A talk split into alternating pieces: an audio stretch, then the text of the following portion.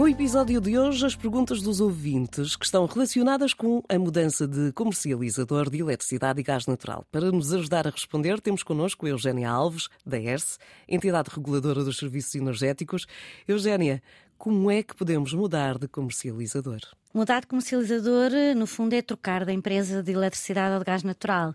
Isso implica fazer um novo contrato, com novas uhum. condições, novos preços. E é simples, na verdade é simples. Basta contactar a nova empresa, pedir informação sobre as ofertas disponíveis, escolher a melhor e fazer o contrato. Esta nova empresa trata de todo o processo, não precisamos de contactar mais ninguém e esta mudança deve ocorrer no prazo máximo de três semanas. Ora, tudo muito bonito, mas nós estamos muitas vezes bombardeados também com publicidade e a questão é quando é que vale a pena mudar? Podemos mudar sempre que quisermos, na verdade. Para saber qual é a empresa que tem os melhores preços para cada tipo de consumo, sugerimos eh, mais uma vez que se faça uma simulação de preços na página da ERSE na internet. Se concluírem que há uma oferta mais vantajosa, para o nosso caso concreto, então, se calhar é uma boa altura para se mudar.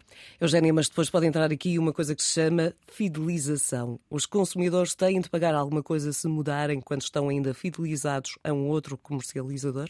Pode acontecer.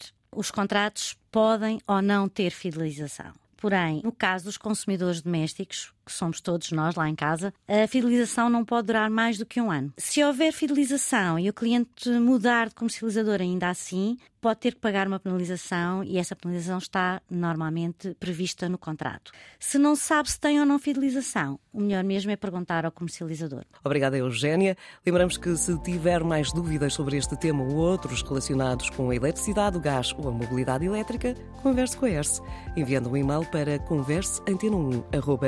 converseantena1.ers.pt.